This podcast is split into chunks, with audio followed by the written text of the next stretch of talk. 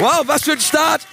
Hey Leute, alle, die ihr zu Hause seid und auch in Ansbach, in Erlangen am Start seid, hey, wir lieben euch von ganzem Herzen.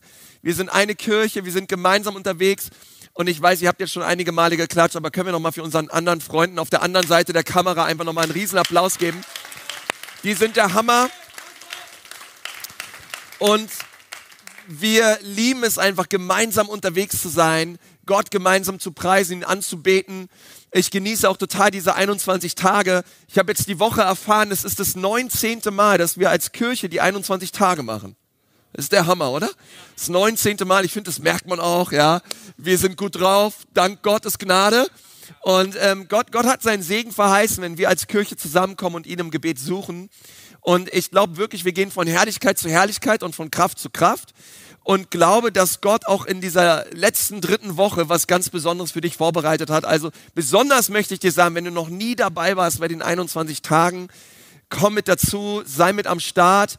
Morgen um sechs geht's los. Ob du online schaust oder auch direkt ähm, an einen unserer Standorte kommst, wir würden uns so freuen, mit dir zusammen einfach direkt in der Früh Gott zu suchen und ihn anzubeten. Wir befinden uns momentan in einer Serie, die heißt Verankert. Sag mal, verankert.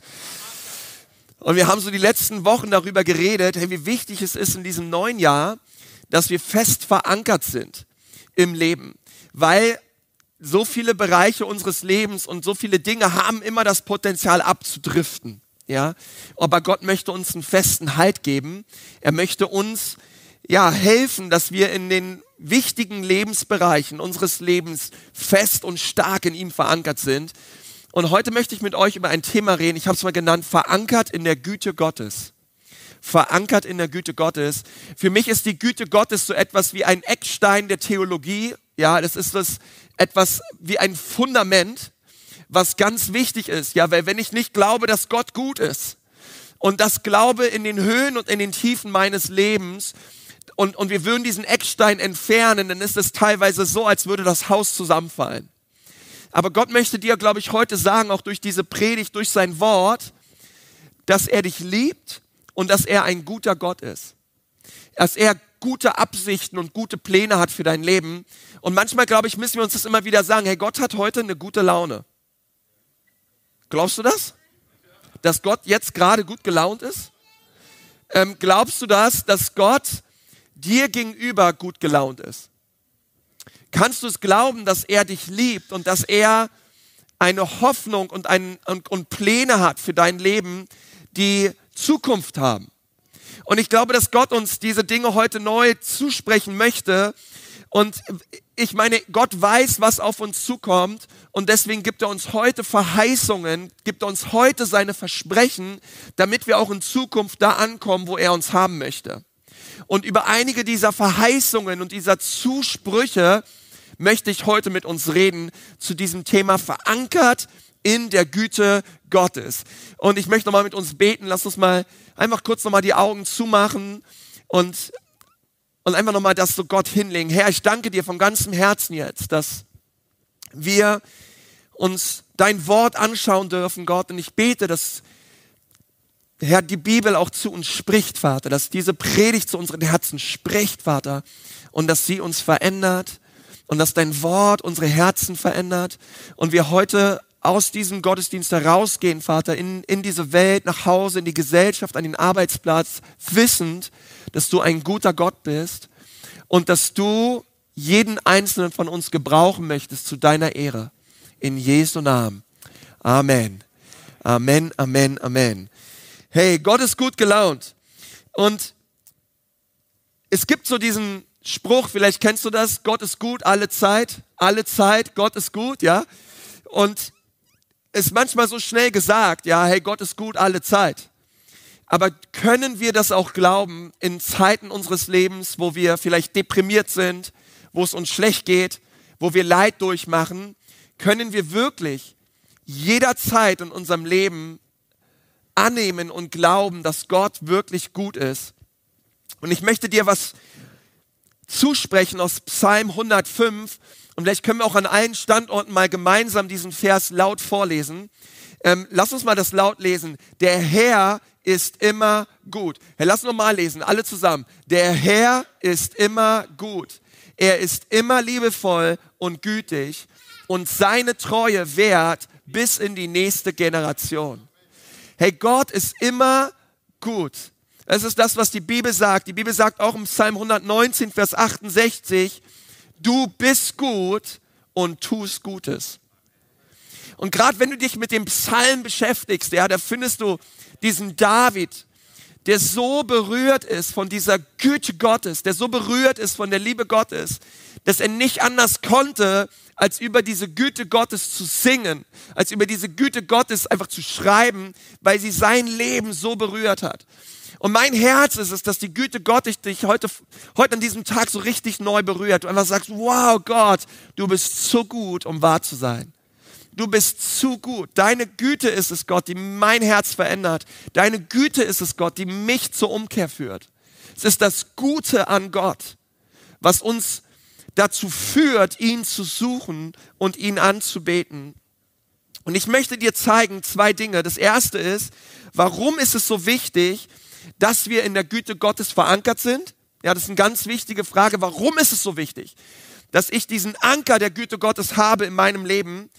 Weil ich glaube, dass wenn wir diesen Anker nicht haben, wenn wir, wenn wir kein Verständnis haben von der Güte Gottes, dann wird es dazu führen, dass es eine Menge Stress in unserem Leben verursacht. Es wird dazu führen, dass zu allen möglichen Schwierigkeiten und, und Gott möchte uns davor bewahren. Und das zweite ist, ich möchte euch einen Überblick schenken über neun Wege aus Psalm 23, wie Gott dir zuspricht, dass er Gutes vorhat für dein Leben und Gutes geplant hat. Im Psalm 34, Vers 9 lesen wir, schmeckt und seht, wie gut Gott ist. Also die Güte Gottes ist nicht nur ein theologisches Konstrukt, sondern es ist etwas Erfahrbares. Es ist etwas, was wir schmecken dürfen. Es ist etwas, was wir mit unseren geistlichen Sinnen wahrnehmen und erleben dürfen. Die Güte Gottes. Es ist etwas, was, wo, wo ich so wow, wo ich so merke, wow Gott, du bist so gut. Du bist so, es ist ein, ein, ein, eine Erfahrung, die wir machen dürfen mit der Güte Gottes, wo wir nicht anders können, als so staunend und anbetend vor Gott zu stehen und zu sagen, Gott, danke, du bist so ein guter Gott. Und, und das zu sehen und das zu erleben, ähm, da, da bete ich, dass, dass, dass wir dorthin kommen. Nun, es gibt vier negative Folgen und ich glaube, die müssen wir verstehen, dass wenn wir nicht verstehen, was es bedeutet, in der Güte Gottes verankert zu sein und was das mit uns macht. Und das Erste ist, wenn ich Gottes Güte nicht sehe und losgelöst von der Güte Gottes lebe, ist der erste Punkt, ich beziehe alles auf mich und meine Leistung, statt Gott für sein Wirken zu danken.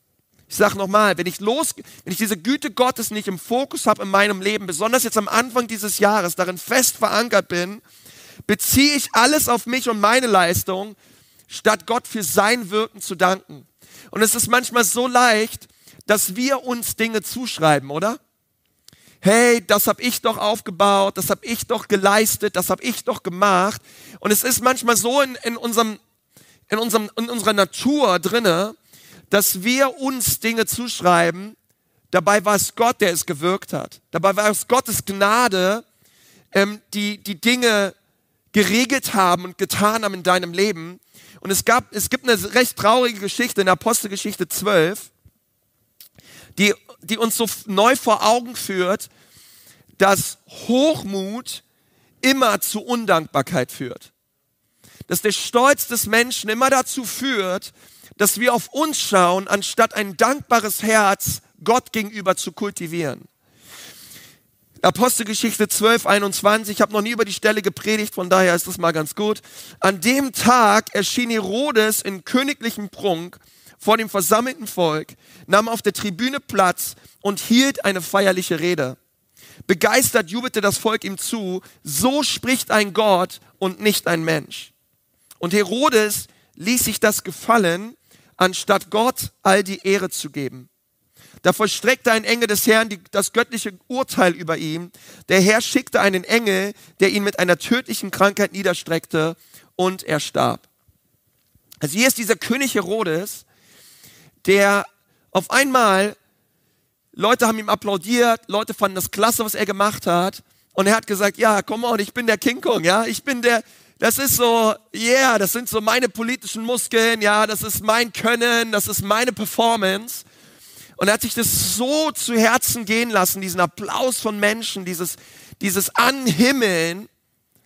Ähm, und wir, wir lesen hier, Gott war da, Gott fand das gar nicht gut. Und, und was, was ich, an was ich so denke an dieser Geschichte ist, hey, er hat nicht sein Leben verloren, weil er unmoralisch war. Er hat auch nicht sein Leben verloren, weil er irgendwie gierig war, geizig war. Er hat auch nicht sein Leben verloren, weil er gelogen hat. Sondern die Bibel sagt, ähm, er war undankbar und stellte sich selbst in den Vordergrund. Und Gott hat damit ein Problem anscheinend. Gott hat damit ein Problem, dass wenn er, wenn er uns beschenkt in seiner Güte und wir so tun, als wäre es unser Verdienst. Damit hat Gott, Gott ein Problem. Ähm, ich habe eine Geschichte gehört von einem Pastor in, in, in Afrika und er, hat eine große Vision und, und, wollte ganz viel erreichen und Gott hat, ihn, Gott hat ihm wirklich Gnade geschenkt. Er hat eines der größten Gemeinden der Welt mit, mit vielen hunderttausend Gottesdienstbesuchern jeden Sonntag. Und er war eines Tages so im Gebet und der Heilige Geist hat zu ihm gesagt, er soll mal so einen Stock nehmen und mit diesem Stock soll er ein, soll er ein äh, Strichmännchen in die Erde malen. Und das hat er gemacht so, ne? Und er hat gesagt, hey Gott, warum, warum soll ich das hier reinmalen? Und Gott, Gott hat zu ihm gesagt, ich möchte jetzt, dass du mit deiner Hand dieses Strichmännchen wieder verwischt und wegmachst. Hat er es gemacht, ja, Strichmännchen wieder weggewischt, ne? Und dann hat Gott zu ihm gesagt, Gott hat gesagt, hey, das ist das, was ich tun werde mit dir und deinem Dienst, wenn du mir nicht in allem die Ehre gibst. Und dieser Pastor, als er das erzählt hat, so, und das hat mich so berührt, weil ich so denke, hey, es ist Gott. Es ist Gott, der Wachstum schenkt. Es ist Gott, der, der alles in allem wirkt. Und ich glaube, es ist immer so wichtig, Leser Church, dass wir ihm immer alle Ehre geben. Dass wir immer verstehen, es ist Jesus, es ist sein Reich. Es geht nicht um Menschen, die Ecclesia Church gehört keine Menschen. Diese Kirche gehört Jesus. Und er ist der Herr dieser Church. Und das einmal immer wieder zu verstehen und zu sagen, Gott, ja, wir, wir, Gott, wir, wir sind dankbar für all die, ich bin so dankbar für Stream Team, ja, ich bin so dankbar für immer mehr Menschen, die auch sagen, hey, ich möchte mitarbeiten, ich möchte mit anpacken, ja, und, und an den Standorten Leute, die, die früh kommen und aufbauen. Ich bin so dankbar für unser Production Team, fürs Worship Team, fürs Kids Team, für all die Gäste Teams. Ich bin so dankbar für Menschen, aber ich bin noch unendlich viel dankbarer für Gott weil er ist es, der Einheit schenkt. Er ist es, der uns zusammenführt. Er ist es, der uns versorgt. Er ist es, der uns leitet. Und ich glaube, es ist immer so wichtig, weil wir versammeln uns um ihn herum. Wir, wir versammeln uns um ihn herum. Und ich glaube, dass Gott uns da verändern möchte, ja? Vielleicht sagst du auch, ja, aber hey, mein Business, ja, ey, das habe ich im Schweiße meines Angesichts aufgebaut. Ich habe lange studiert, ich habe mich lange reingedacht in Unternehmensgründung. Hey, was mein, ich habe viel investiert und ich habe so viel aufgebaut. Hey, aber wenn du mal ehrlich bist, hey, wer hat dir deinen Verstand geschenkt?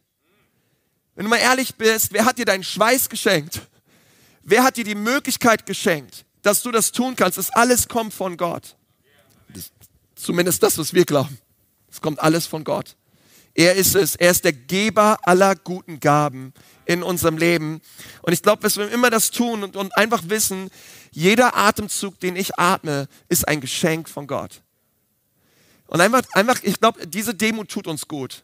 Schau mal den Nachbarn, den sag ihm mal, Demut tut dir gut. Tut dir gut. Schau mal den Nachbarn, den anderen auch, übrigens seine zweite Wahl, ja. Ähm, hey, Demut tut dir gut und übrigens uns allen gut. Okay? Und es ist einfach so wichtig, das zu sehen.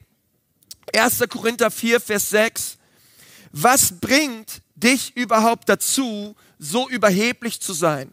Ist nicht alles, was du hast, ein Geschenk Gottes? Wenn es dir aber geschenkt wurde, warum prahlst du dann damit, als hättest du es dir selbst zu verdanken? Ich glaube, das Fest ist ziemlich gut zusammen, Church, oder? Hey, ähm, Jesus bewahre uns davor, dass wir ein undankbares Herz haben und schenk uns eine neue Dankbarkeit. Herr, und ich möchte dich ermutigen, einfach mal eine Liste von Dankbarkeit zu erstellen in deinem Leben. Einfach mal aufzuschreiben, wofür du dankbar bist. Und Gott hat in diesen 21 Tagen mein Herz so berührt. Ich weiß, ich bin einmal nach Hause gefahren. Ich habe zu meiner Frau gesagt, Gott hat so stark heute mein Herz berührt, heute Morgen.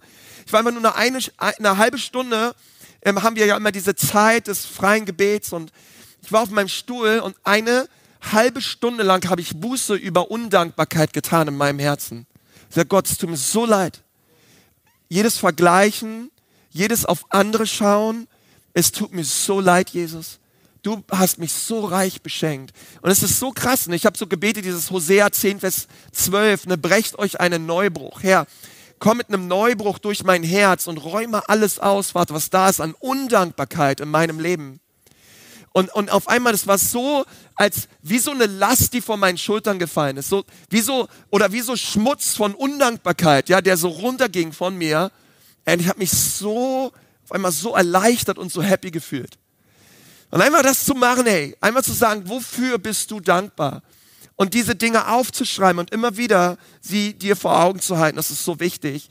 Und das zweite ist, wenn ich Gottes Güte, wenn ich darin nicht fest verankert bin, also das erste ist, ich werde undankbar. Aber das Zweite ist, ich höre auf, Gott um Hilfe zu bitten. Wenn ich nicht verankert bin in der Güte Gottes, dann höre ich auf, Gott um Hilfe zu bitten. Und das, das ist ein großes Problem, denn wenn du vergisst, wie sehr Gott dir helfen will, wie gut Gott ist, fängst du an, dich auf dich selbst zu verlassen und du hörst auf, Gott im Gebet zu bitten, dass er dir hilft, dass er eingreift, dass er Dinge tut an deiner Stadt. Und Gott will dir helfen, aber Gott wartet auch oft darauf, dass wir ihn um Hilfe bitten. Deswegen sagt Jesus ganz oft, wir sollen Gott um Hilfe bitten. Ja, wir sollen anklopfen und er tut auf. Wir sollen fragen und er antwortet. Ja, wir sollen ihn suchen und er lässt sich von uns finden.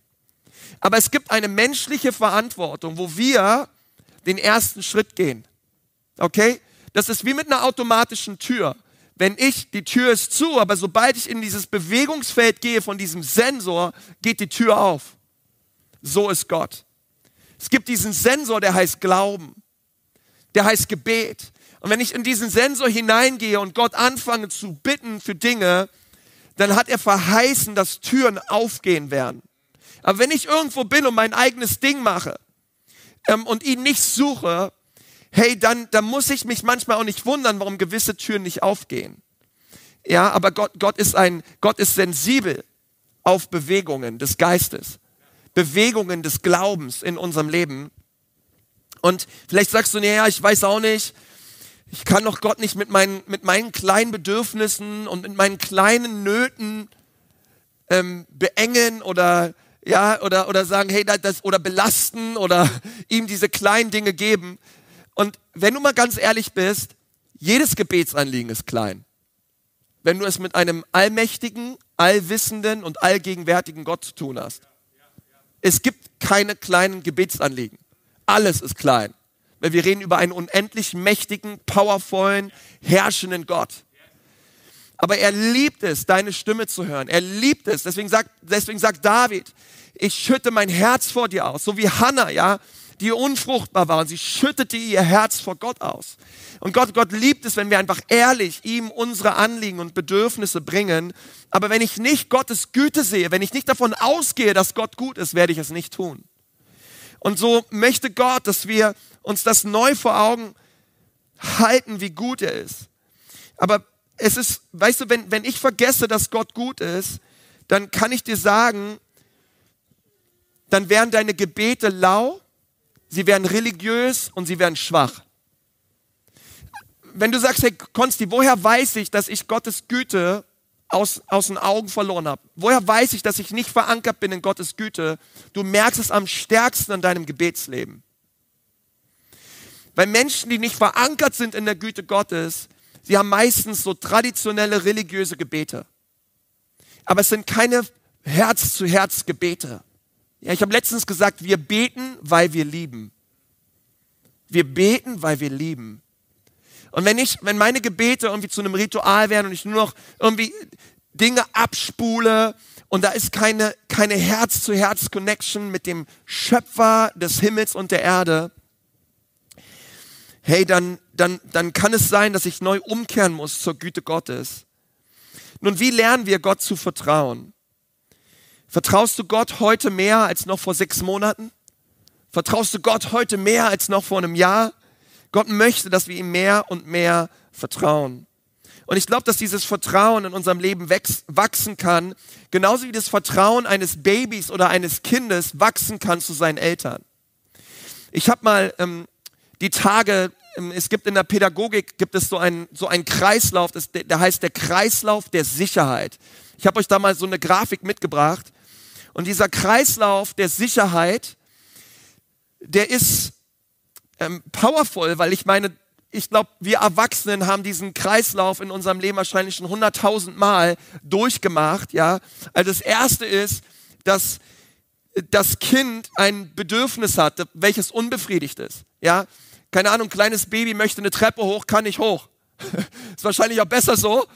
Und, ähm, aber, aber es lernt vielleicht gerade laufen und Mama und Papa kommen und nehmen es an die Hände, ja, und, oder, oder, oder helfen dem, dem Kind, die Treppe hochzulaufen. Also gibt es ein Bedürfnis so oft bei, bei, bei Babys, bei Kindern. Und wir, wir, wir als Eltern, wir, wir helfen und wir sagen, ja, wir, wir sind da. Und der zweite Schritt ist, das Kind drückt dieses Bedürfnis aus, natürlich meist durch Schreien oder Wein oder, oder Eskalation, ja. Du denkst sonst was, aber weil es noch keine Worte hat. Aber es lässt dich wissen, hey, meine Windel ist voll, hey, ich möchte Milch, ich habe Hunger, ähm, mir ist langweilig, keine Ahnung, ja. Also sie haben ein Bedürfnis, aber dieser Schritte dritt ist, dieser, dieser dritte Schritt ist, dass die Eltern dieses Bedürfnis befriedigen. Und deswegen holen sie, keine Ahnung, das Kind aus dem Bettchen, wechseln die Windeln, nehmen es, nehmen es in den Arm, beruhigen es und tun alles, was es braucht und stillen dieses Bedürfnis. Und das Ergebnis dieser Bedürfnisbefriedigung durch die Eltern ist Nummer vier. Das Kind lernt dadurch, den Eltern zu vertrauen. Und das ist das Powervolle. Und dieser Kreislauf geht immer weiter, immer wieder von vorne los. Ja, es gibt ein Bedürfnis. Dieses Bedürfnis wird ausgedrückt, wie auch immer, durch Schreien oder Weinen. Und die Eltern kommen in Liebe und Fürsorge und kümmern sich um das Kind. Und das Kind lernt Vertrauen. Und ich lass mich dir was sagen, genau so ist es mit der Beziehung zu deinem himmlischen Vater. Gott möchte, dass du die Bedürfnisse deines Herzens, dass du sie ihm gegenüber ausdrückst. Kann irgendwer Amen dazu sagen? Gott, Gott, Gott möchte, dass wir, dass wir ihm die Dinge sagen.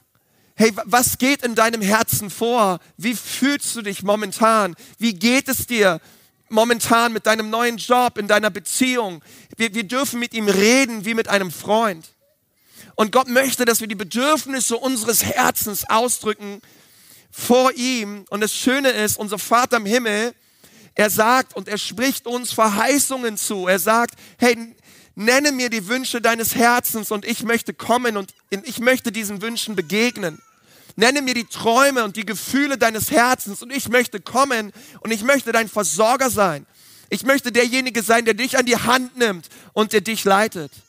Und du und ich, wir sind dazu aufgerufen, wirklich zu sagen, Gott, wir kommen im Gebet zu dir, weil du ein guter Vater bist.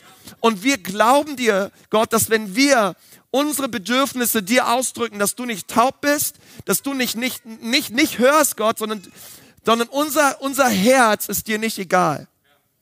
Und da einfach auf Gott zuzugehen und zu sagen, ja, das will ich, ähm, dieses, dieses, da kommt er und, und er berührt uns. Und, und das dürfen wir wissen, weil Gott ein guter Gott ist. Und er möchte die Bedürfnisse stillen in unserem Leben. Wisst ihr, manchmal ist es so, dass wir Gott um Dinge bitten, Bedürfnisse unseres Lebens, und wir, hör, wir, wir erleben nicht gleich den Durchbruch, oder? Wir erleben nicht gleich, dass Veränderung passiert. Aber das, das hat nicht, nichts damit zu tun, dass Gott nicht gut ist. Das bedeutet nicht, dass Gott dich nicht gehört hat. Eine Verzögerung ist keine Verweigerung. Gott hat nicht Nein gesagt. Aber manchmal ist es so, und ich glaube, das macht so Reife aus. Reife bedeutet, dass ich Dinge, Bedürfnisse ausdrücke, aber ich auch die Reife habe, mich in das Wartezimmer Gottes zu begeben und weiter im Glauben festzuhalten und zu warten, bis Gott den Durchbruch schenkt.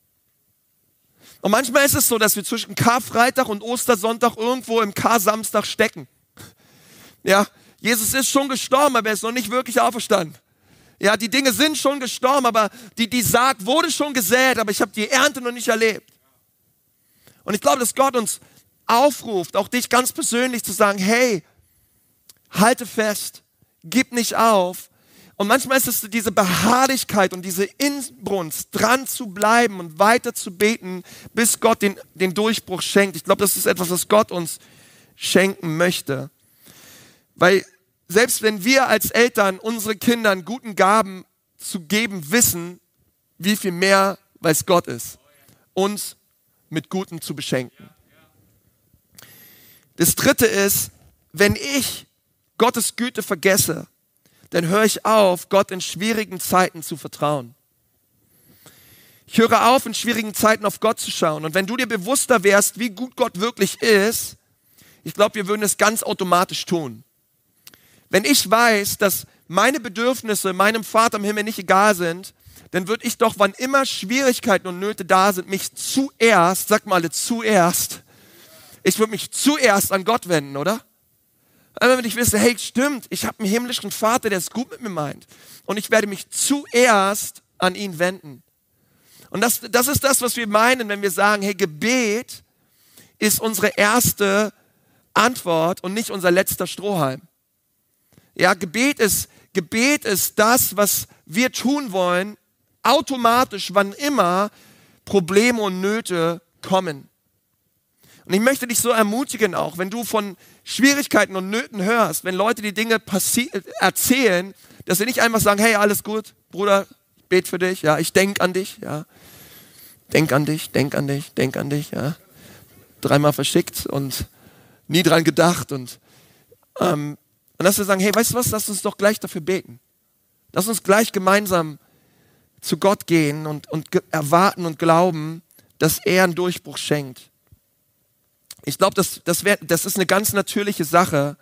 Und wir würden nicht zuerst versuchen, es selbst zu lösen, sondern wir würden zu Gott gehen und sagen, Gott, ich brauche Hilfe.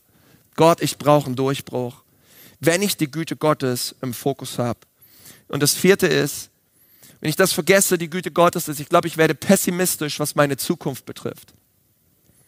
Wenn ich nicht wirklich weiß, dass Gott wirklich durch und durch gut ist, dass er gut gelaunt ist und dass er mich mag, werde ich nicht wirklich glauben können, dass er eine gute Zukunft für mich bereithält.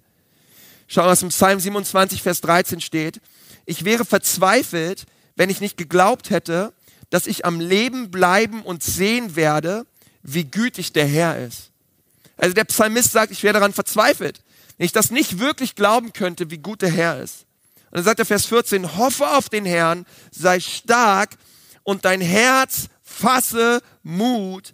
Ja, hoffe auf den Herrn.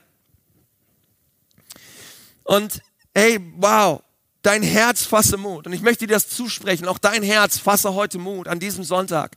Hoffe auf den Herrn.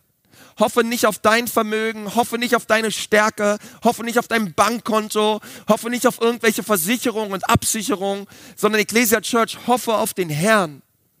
Hoffe auf seine Stärke, hoffe auf seine Macht in deinem Leben. Und, und ich bete, dass wir das sehen, was in Jeremia 29, Vers 11 steht, denn ich weiß, was für Gedanken ich über euch habe, spricht der Herr. Gedanken des Friedens und nicht des Unheils, um euch eine Zukunft und eine Hoffnung zu schenken. Gott ist so gut. Er hat eine Hoffnung für mich. Er hat eine Zukunft für mich. Er hält mein Leben in seiner Hand. Und für mich dieses stärkste Anbetungslied, was das ausdrückt, ist Psalm 23. Psalm 23 ist ein Lied über die Güte Gottes. Ja, man, bei mir in der Bibel steht der gute Hirte. Ich weiß nicht, was bei dir steht, aber der gute Hirte drückt das schon aus. Der Hirte ist gut. Als Mose gesagt hat, Gott, ich will deine Gegenwart erleben. Gott, ich sehne mich nach deiner Herrlichkeit Da hat Gott zu ihm gesagt, hey, weißt du was, Mose, ich werde mit meiner ganzen Güte an dir vorüberziehen. Warum ist Gott herrlich? Weil er gut ist. Warum liegt Gott? Weil er gut ist. Die Güte Gottes ist das, das Kern seines, dieser Kern seines Wesens. Er ist der gute Hirte. Und, und das zu sehen, ich möchte dir das zusprechen. Ähm, viele von euch kennen vielleicht diesen Psalm 23, aber es ist so ein Trost und so eine, so ein starker Zuspruch für unsere Seelen. Ich möchte dich so ermutigen an diesem Sonntag, dass du diesen Psalm 23 nimmst und wie einen Zuspruch deines himmlischen Vaters siehst für dein Leben. Schauen wir, was wir zusammen lesen dort im Psalm 23. Die Bibel sagt, der Herr ist mein Hirte, mir wird nichts mangeln. Ja, und das ist das allererste. Mein Vater versorgt mich. Das erste, was du wissen darfst auf Psalm 23, mein Vater versorgt mich. Ich bin kein Selbstversorger mehr sondern der Herr ist mein Hirte, mir wird nichts mangeln. Das zweite ist, er weidet mich auf grüne Aue und führt mich zu frischen Wassern. Mein Vater führt mich in seine Ruhe, wenn ich gestresst bin. Ich darf das wissen. Hey, er, er versorgt mich und er führt mich in seine Ruhe hinein. Und ich weiß nicht, wie es dir geht momentan, ja, wie deine, God-Life-Balance ist, wie deine Work-Life-Balance ist oder wie auch immer du es nennst, ob du gestresst bist, ob du irgendwie, wow, sagst, es ist irgendwie alles zu viel. Es gibt einen guten Hirten, der möchte dich führen und er möchte dich lagern auf grünen Auen. Und das dritte ist, mein Vater schenkt mir neue Kraft, wenn ich nicht mehr kann. Ja, die Bibel sagt, er erquickt meine Seele. Wenn ich nicht mehr kann, dann ist es mein Vater, der mir neue Kraft schenkt. Hey, wenn du nicht mehr kannst, der Vater im Himmel möchte dich beschenken. Das vierte ist, mein Vater leitet mich, wenn ich nicht mehr weiter weiß. Ehrlich gesagt, nichts stresst so sehr wie Unentschlossenheit. Aber die Bibel sagt in Vers 3, er führt mich auf rechter Straße um seines Namens willen. Er führt mich, er leitet mich im Leben, bei den wichtigen Fragen und Entscheidungen deines Lebens. Er möchte dich leiten. Er möchte dich jeden Tag leiten. Das fünfte ist, mein Vater ist auch in dunklen Tagen bei mir. Vers 4, und ob ich auch wandere im finsteren Tal, fürchte ich kein Unglück, denn du bist bei mir. Weil er gut ist, ist er immer bei mir. Weil er gut ist. Gott, Gott hat sich entschieden, immer bei dir zu sein, weil er gut ist. Das sechste ist, mein Vater beschützt mich, wenn ich in Gefahr bin. Dein Stecken und dein Stab, sie trösten mich. Du bereitest vor mir einen Tisch angesichts meiner Feinde. Er lädt dich ein, Platz zu nehmen an diesem Tisch, weil er der Vater ist, der dich beschützt, wenn du in Gefahr bist. Einige von euch ist es so wichtig, dass ihr das einfach nehmt und dass es tief, einfach, dass ihr tief darüber nachdenkt und dass diese Worte und auch dieser Psalm ganz tief in euer Herz fällt. Siebte ist, mein Vater beschenkt mich mit dem Heiligen Geist. Du salbst mein Haupt mit Öl und schenkst mir voll ein. Der Vater salbt dich mit dem Heiligen Geist. Er füllt dich mit seinem Geist. Er schenkt dir voll ein. Das achte ist, mein Vater wird immer gut zu mir sein. Vers 6, Gutes und Barmherzigkeit werden mir folgen mein Leben lang. Er wird immer gut zu dir sein weil Gutes und Barmherzigkeit sollen dir folgen alle Tage deines Lebens. Ist irgendwer dankbar dafür? Hey, hey, dein Vater wird immer gut zu dir sein. Das Neunte ist, es haut mich vom Hocker, mein Vater will mich ewiglich bei sich haben. Und ich werde bleiben im Hause des Herrn immer da. Hey, der Vater möchte dich und mich bei sich haben. Und wir dürfen das erleben. Er ist der gute Hirte und dieser gute Hirte, von dem wir gerade gelesen haben, Psalm 23, sein Name ist Jesus. Sein Name ist Jesus. Er ist der gute Hirte. Er ist derjenige, der dein Leben leiten und führen möchte. Er ist es, der gekommen ist. Der Vater hat gesagt, ich werde meinen Sohn auf diese Erde schicken und er wird am Kreuz für uns Menschen sterben. Er wird die Schuld und die Sünde deines und meines Lebens auf sich nehmen, damit wir zum Vater kommen dürfen. Rein und heilig und ohne Schuld. Und du und ich, wir dürfen das tun, weil das ist der ultimative Liebesbeweis. Es ist die ultimative Güte Gottes für dein und mein Leben ist es, dass er seinen Sohn gab, der für uns am Kreuz gestorben ist. Und diese Güte, die dürfen wir empfangen. Ich habe auch einen Satz für euch. Gottes Güte basiert nicht auf meiner Güte, sondern auf seiner. Und das möchte ich dir sagen. Keiner, keiner, keiner kommt durchs Gutsein in den Himmel. Es gibt nur einen, der unendlich gut ist, und das war Jesus. Aber seine Güte reicht aus für dein Leben. Er möchte dir deine Schuld und deine Sünden vergeben. Auch an diesem Tag. Und ich möchte so gerne auch einfach für dich beten. Ähm, an den Standorten, ich bitte einfach schon mal den Campuspastoren, ihr könnt gerne auf die Bühne kommen. Und einfach, ja, dich, dich fragen heute, dass du diese, diese Güte und diese Liebe Gottes ganz neu annimmst für dein Leben. Ich möchte einfach kurz bitten, beten und dann können die Campuspastoren übernehmen. Vater, wir danken dir von ganzem Herzen für deine Güte an diesem Tag. Und ich bitte dich jetzt, Herr, dass deine Güte jeden Menschen berührt, der meine Stimme hört. Wir überwältigt werden, einfach wie gut du bist, Jesus. Komm mit deiner Kraft, Herr, und rühre unsere Herzen an.